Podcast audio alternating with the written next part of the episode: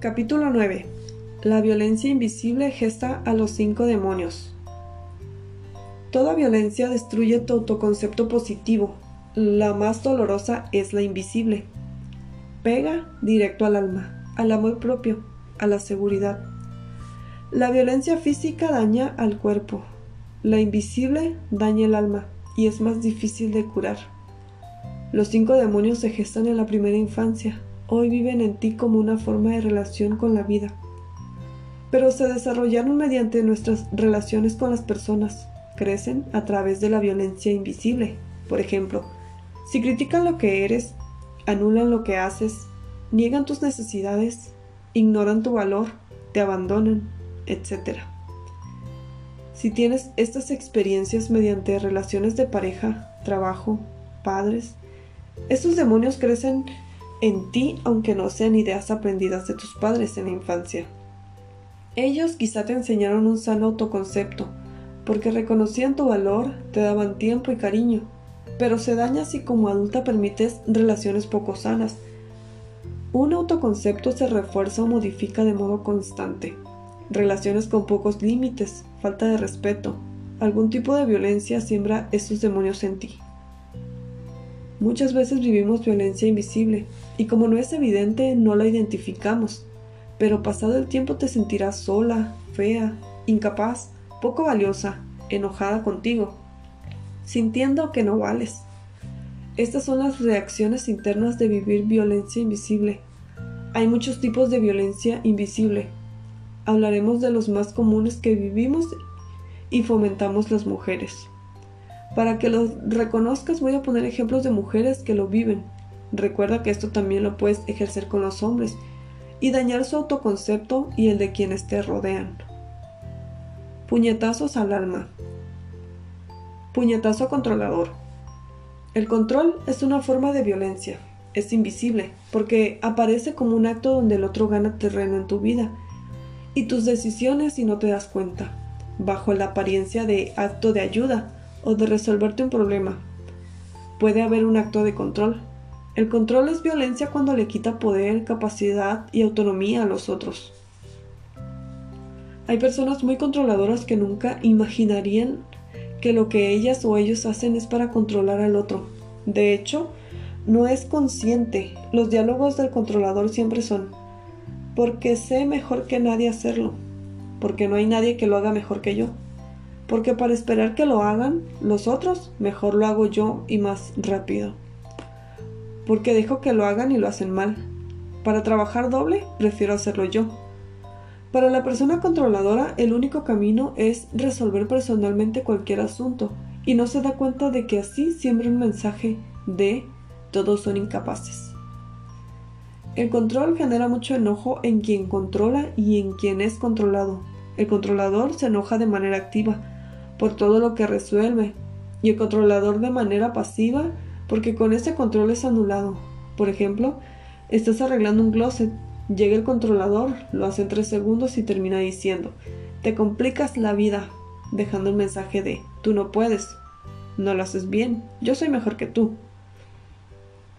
La persona controladora atropella a sus allegados, descalifica la manera en que los demás hacen las cosas y hace sentir a todos incapaces. No respetar el ritmo y la forma en que cada quien hace las cosas es un tipo de violencia. Actitudes frecuentes. Lo resuelvo yo porque sé mejor cómo hacerlo. Pongo siempre altas expectativas que nunca alcanzarás. Manipulo y termino haciéndote ver que yo tengo siempre la razón. Me hago indispensable en tu vida, Sobreprotejo a los que amo. Soy rápido, hábil mentalmente. Suelo tener razón, no sé confiar y no soy vulnerable. Hacer las cosas y restregárselas al que no puede. Usar en tus relaciones palabras como es por sentido común, es obvio, es lógico. Es que no piensas. Qué lento. ¿Por qué no se te ocurre? El puñetazo controlador siembra el demonio del no soy capaz ni suficiente, no soy valioso en las personas que reciben este tipo de control. Puñetazo verbal. No solo me refiero a las ofensas verbales, que son un tipo de violencia, sino los comentarios que parecen inofensivos y resultan bombas que minan con el tiempo tu autoestima. Son formas de descalificación y comparación que afectan la autoimagen.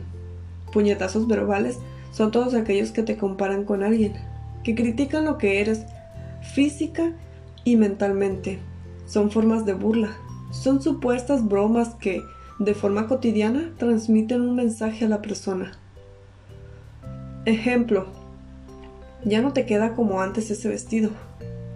Siempre haces comentarios superficiales. Mira, qué bien se ven delgaditas. Ese vestido es para más jóvenes, no te queda porque estás pasada de peso. Son una manera de descalificación y se resienten como balas en la autoestima y el amor propio. No digo que no nos puedan comentar nada si estamos subiendo de peso o no nos va un vestido, pero no una actitud de crítica permanente. Además, no lleva carga de rechazo o juicio. Te pueden decir, no me gusta ese vestido. Si pides una opinión. Pueden decir lo que piensan y nosotras entender que tienen derecho a que no les guste algo nuestro. Pero es violencia cuando es constante, descalifica y viene con una carga de rechazo. Descalificar, enjuiciar, comparar física, mental y emocionalmente a una persona es una forma de violencia las actitudes frecuentes son me encanta ver a las mujeres de la tele u otras, y hablo bien de todas y nunca de ti. Te comparo con otra mujer. Descalifico o niego valor a lo que usas, dices y haces. En mis comentarios siempre hay una forma de juicio negativo para ti. Soy juicioso, descalificador, impersonal, distante y enojado. La violencia invisible la generamos todos, las mujeres también contra los hombres, y esto daña el autoconcepto de ambos. El puñetazo verbal forma el demonio de no soy suficiente, no soy valiosa, no soy capaz. Puñetazo te ignoro. Este es uno de los aspectos más dolorosos de la violencia invisible, ser ignorada. O ignorar es altamente violento, una manera de rechazo y abandono. Vivir una relación donde eres ignorada te enloquece, genera mucha necesidad de ser reconocida, vista, abrazada. Al no recibir respuesta, se crea un vacío en ti. Una persona que ignora a otra practica violencia pasiva. Es una especie de castigo silencioso, invalida al otro. Un padre o una madre que ignora a sus hijos que hace como si no existieran porque está deprimida o metida en sus asuntos. Los afecta porque sienten que no existen, se hacen invisibles. Cuando una persona se ausenta, genera incertidumbre y necesidad en el otro. Provoca el deseo de ser visto o tomado en cuenta. Así, el que necesita persigue y el que está ausente huye. Tú buscas acercarlo a ti porque necesitas su presencia y el otro se siente demandado y corre, esto provoca que hagas todo para ser vista y él para estar lejos de ti, creando una dinámica entre ambos llena de frustración. La soledad acompañada es un tipo de violencia muy triste. Debes reconocer que esta necesidad es tuya y es importante, pero por más que lo intentes, el otro no puede dar afecto, no sabe estar presente y es un violento pasivo.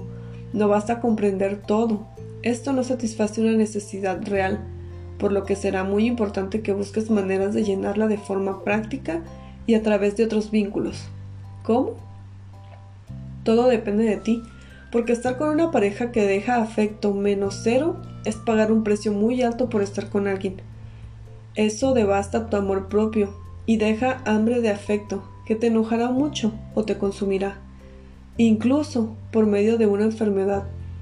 Debes elegir si estás con esa persona y pagas el precio o buscas otras formas de llenar tu necesidad buscando afectos, amigos, familias, amigas, de los que puedas recibir amor. Quienes dan puñetazos de no te veo no saben dar afecto porque nunca lo recibieron. Son personas que deben trabajar mucho con su dolor primario y con todos los hábitos que los alejan de la intimidad real. Tomar conciencia de lo violento que es para los allegados su ausencia y sentir el dolor de no saber dar ni recibir es un paso para cambiar. Suelen ser buenas personas, pero carentes a la hora de dar afecto y presencia afectiva real. suelen vivir siempre un vacío permanente en que buscan llenar con distractores. Actitudes frecuentes. No quiero hacer el amor. No escucho lo que dices y empiezo a pensar en otra cosa. No te digo nunca que me gustas o no expreso lo que aprecio de ti. No valido nunca tus necesidades. Hago como si tú no las tuvieras. Estoy en mi propio mundo y en mis cosas. Guardo silencio en una discusión. Me quedo callado. Soy frío, distante, mental, práctico, autoexigente y en las relaciones cercanas un desastre. El puñetazo de te ignoro gesta a los demonios de no soy valiosa, no merezco, no soy suficiente y no pertenezco. Puñetazo intimidante. Este tipo de violencia invisible es muy fuerte porque genera incertidumbre y miedo en la persona. Las personas que lo ejercen se enojan mucho, gritan, no les puedes decir nada porque responden atacando o gritando, y eso violenta su entorno. Otra forma de ejercerlo es amenazando todo el tiempo. Si sigues así te voy a dejar en la calle. Voy a llevarme a tus hijos y cuando regreses ya no estaremos. Tú nunca lograrás nada, mírate, serás una fracasada en todo. Y aunque por un lado se diga, esto no es verdad, hay una parte de ti que asimila estas palabras y te llena de miedo. Las amenazas siembran un miedo muy fuerte de que pase lo que ellos dicen y de verdad te quiten todo el dinero, te dejen en la calle, o que si te vas esa persona se va a matar o algo les pasará, te voy a meter a la cárcel. Te va a pasar algo muy malo si haces esto. Cuando estás con personas que de manera constante te dicen esas cosas, te infunden miedo, te manipulan para que al final compres esas ideas y hagas lo que ellos dicen. Son intimidatorios y te enferman de miedo. El puñetazo intimidante es para que hagas lo que ellos dicen, vivas en el miedo y te manipulen. La persona que ejerce este tipo de violencia es un desequilibrado emocional. Es cruel y está lleno de rencores hacia la vida, sobre todo si tiene problemas con su madre. Teje sus redes para tener una persona sujeta a él y se aprovecha de su inseguridad para hacerla más débil y nunca se vaya de su lado. La persona que ejerce el puñetazo intimidante aleja a las personas que quieren a su pareja y critica a todos los que la rodean, familiares, amigos, compañeros de trabajo. No te permite amigos, salir con ellos o que otras personas influyan en ti. Su estrategia es hacerte dependiente de él, alejándote de tus amistades. Actitudes frecuentes. Critica a tu familia y amigos. Quiere que solo estés con él. No tiene amigos. Hace cosas fuera de control como tomar un cuchillo, lastimarse, etc. Siempre te amenaza y te llena de imágenes negativas de lo que te pasará si no estás con él. él. Es solitario o da la impresión de ser extrovertido pero sin amigos íntimos. Es controlador, dominante, frágil como niño por momentos, desconfiado y dependiente. Tú eres todo para él. Siempre está enojado, tiene actitudes violentas fuera de control. El puñetazo intimidante hace a la persona dependiente y temerosa de dar un paso, le quita la seguridad y la aísla, despierta los demonios de no soy capaz, no soy suficiente, no soy valiosa y no pertenezco. Puñetazo enloquecedor. Este tipo de violencia se desata cuando la otra persona nunca reconoce lo que sientes, lo que piensas, jamás acepta equivocarse que hizo algo mal, jamás pide disculpas y siempre niega lo que sientes, es súper enloquecedor sentir que todo lo que dices está mal o que el otro niegue que está equivocado. Por ejemplo, le dices, sentí que no me hiciste caso en toda la cena. Estás loca, para nada, siempre con lo mismo. Otro ejemplo, quedaste de apagar la luz y no lo hiciste. No quedé, te dije si puedo, cuando sí se comprometió, pero no es capaz de decir la verdad. No, no pude, te pido una disculpa. Siempre llega tarde a todos lados y jamás lo reconoce. Los demás son los que confunden los horarios.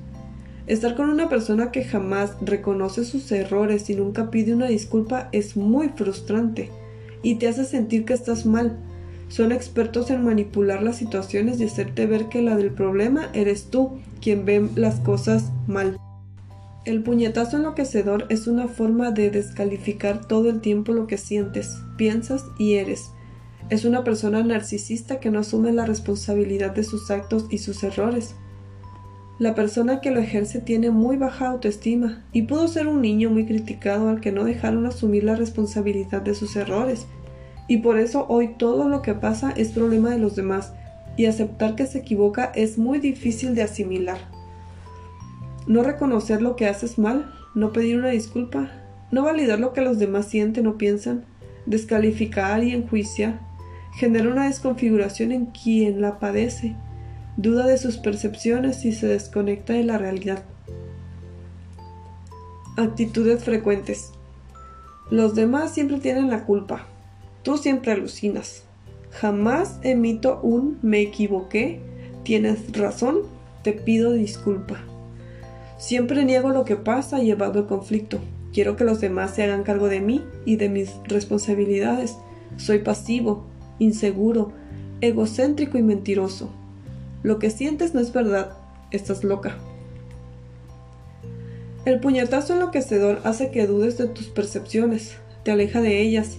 Estar mucho tiempo con una persona que jamás reconoce su responsabilidad y niega lo que sientes te llena de enojo y te hace dudar de ti misma. Quien ejerce este tipo de violencia siembra los cinco demonios, pero sobre todo, no soy capaz, no soy suficiente, no merezco. Recuerda que estos tipos de violencia son actitudes frecuentes en la, en la persona, son formas de relacionarse que poco a poco destruyen tu inseguridad y hacen crecer los cinco demonios en ti. Es muy probable que después de leer esto te sientas enojada con la persona con la que vives o contigo por permitirla. Antes de continuar la lectura, valida lo que sientes en este momento. Haz una pausa y observa tu respiración y tu garganta, pecho, y estómago. Si percibes enojo, coge una almohada y golpéala. Sin lastimarte, descarga el enojo por permitir todo esto, vivirlo por tanto tiempo. El enojo de estar harta y no darte cuenta de que mereces algo mejor. Toma la almohada en este momento y golpea hasta que te canses, gritando con fuerza, basta, basta, basta. Si después de golpear aflora la tristeza, es hora de abrazarte y tomar tu mano derecha, ponla en tu pecho y con la otra abrázate y quédate ahí contigo con los ojos cerrados, conectando con la tristeza de elegir eso en tu vida. Validar lo que sientes es fundamental, es normal, que si lo vives con tu pareja o tú misma lo haces, empiezas a sentir reacciones emocionales. ¿Cómo parar estos puñetazos? Primer paso, autoestima. Lo primero que debes comprender es que no es tu pareja, tu jefe o la persona con quien vives la única responsable. Ambos construyen esta realidad y son responsables de esta relación que han creado juntos. No eres víctima de él. Hoy ya no eres víctima de nada. Todo lo que vives puede ser transformado y elegir desde tu adulta una mejor realidad para ti. La mereces. Mereces sentirte amada, respetada, querida, tener gente que te valore y mire tus cualidades y las respete, que mire tu dolor y lo valide, que se dé cuenta de que estás en su vida y haga esfuerzos por transformar sus propias carencias para crear una mejor relación. Tienes derecho. Hoy tú eres tu propio límite, nadie más. Cuando sentimos que no valemos o no merecemos, empezamos a enseñar a las personas cómo tratarnos y lo que merecemos les transmitimos de manera inconsciente nuestro autoconcepto. Como los demás nos tratan es la forma en que nos tratamos nosotros. Si llevas tiempo viviendo con violencia invisible o visible, es muy importante que tomes esto como algo urgente. Trabajar por sanar día a día tu autoestima y establecer una nueva relación contigo, con constancia, paciencia y sin claudicar, tu autoestima sanará poco a poco. Luchar por ello no es un trabajo de un día, es una actitud de vida que se integra repitiéndola una y otra vez. Es una forma de trato contigo misma que debe transformarse hasta crear en relación contigo y los otros. Formas de trato amoroso, respetuoso, paciente y afectivo. Trabajar para transformar los cinco demonios es fundamental porque no solo son actitudes hacia nosotros, estas mismas actitudes son violencia cuando las vives contigo, el puñetazo descalificador de te ignoro, comparo, abandono, son formas de relación con nosotras mismas. Es lo primero que hay que parar, porque si lo vives afuera, lo vives adentro. No hay más. Julia, 39 años. Mi madre siempre me enseñó que yo no merecía. Ella siempre esperó tener un hombre y no una mujer. Toda la vida me dejó claro que yo no merecía comer bien, no merecía una recámara bonita, una vida sana. Su trato siempre fue tú no mereces. Ayer tuve un sueño que me ayuda a ver esta idea. Soñé que tenía dos platos frente a mí, uno con comida deliciosa y yo quería comer, y otro con comida echada a perder, y mi mamá en el sueño me obligaba a comerme el plato echado a perder. Cuando desperté lloré mucho. Mi mamá ya murió, pero ahora entiendo que yo soy mi propia madre obligándome a tener las peores cosas de la vida y a negarme el derecho de ser feliz, siempre boicoteando lo bueno que puede tener mi vida. Este sueño habla de lo que estoy haciendo hoy, teniendo todo para ser feliz. Sigo obligándome a estar mal. Segundo paso, poner límites. Muchas veces no sabemos poner límites por falta de autoestima, porque sentimos que no nos quieren o porque sentimos que no merecemos respeto o tenemos miedo de ser abandonadas si lo hacemos. Aprender a poner límites es muy importante. No se trata de querer cambiar de manera inmediata todas estas formas de relación y decirle de manera violenta, no me tratarás nunca más así, o gritarle y agredirlo para que deje de hacerlo. Eso no es poner límites, es agredir y continuar la cadena de violencia. Poner límites es una forma que nace de la adulta y no de la niña enojada, que se sale de control. Es una adulta solicitando de manera clara que no quiere recrear esa realidad porque duele, lastima. Es una adulta que plantea, sin gritar, la que grita, es la niña. La adulta puede enojarse pero no agrede, puede molestarse hablando de cómo esto le hace daño, pero creando un diálogo, la adulta desarma al niño. Para expresar lo que sientes y que se escuche no puede ser en una discusión, debe ocurrir en un espacio creado de manera consciente para hablar, de manera respetuosa, responsable y donde haya buena voluntad de ambos lados, sin responsabilizar al otro de todo y sin actitudes víctimas. Si asumes tu parte y se la das a conocer, eso ayudará a que no sientas que lo estás culpando, sobre todo que en verdad sientas que esto también lo has propiciado tú y no busques venganza, sino solución. Poner límites es una expresión respetuosa de lo que no te gusta y no estás dispuesta a permitir, sin agredir, sin descalificar, sin gritar, sin disculpar. Es un diálogo claro y responsable de lo que no te parece. No se puede poner límites enojada y gritando. El otro no escucha lo que dices si estás enojada. ¿Cómo poner límites? Hablándolos y siendo congruente con ellos. No hay más. Practicando te darás cuenta de que puedes expresar sin agredir y el otro puede escuchar o no. Pero tú lo comunicas y haces tu parte que es hablar. La parte de él no la puedes controlar. Que él escuche y haga cambios solo depende de él. Pero al final tomarás decisiones. Si lo has planteado de mil formas y el otro simplemente no le interesa, ante estas circunstancias no hay más que preguntarte, ¿qué estoy dispuesta? ¿Y cuál es el precio? ¿Estoy dispuesta a permitir esto? ¿A poner un límite mayor? ¿Cómo dejar la relación? Asumir lo que pueda, pero desde una adulta que acepta las consecuencias de sus decisiones. El arte está en tener claro lo que depende de ti y lo que no, soltarlo. Poner límites es una manera de decirte a ti misma, yo te cuido, yo respondo de ti, nadie te lastimará, nadie abusará de ti. Es una forma sana de darnos amor y confianza. Estamos presentes para protegernos de lo que nos puede hacer daño y sabremos decir no a cualquier forma de violencia. Tercer paso, me perdono. El tercer paso es perdonarte las veces que hiciste cosas para lastimarte, que permitiste abuso, que también agrediste y abusaste. Perdona y suelta la ignorancia con que viviste, y que ese dolor te sirva para no vivirlo jamás. Decreto del perdón a mí misma. Reconozco todo el dolor que he crecido. Me duele y enoja lo que permití que otros hicieran conmigo, y también lo que yo hice conmigo misma. Hoy elijo un nuevo comienzo y tengo fe que la forma en que viví puede cambiar.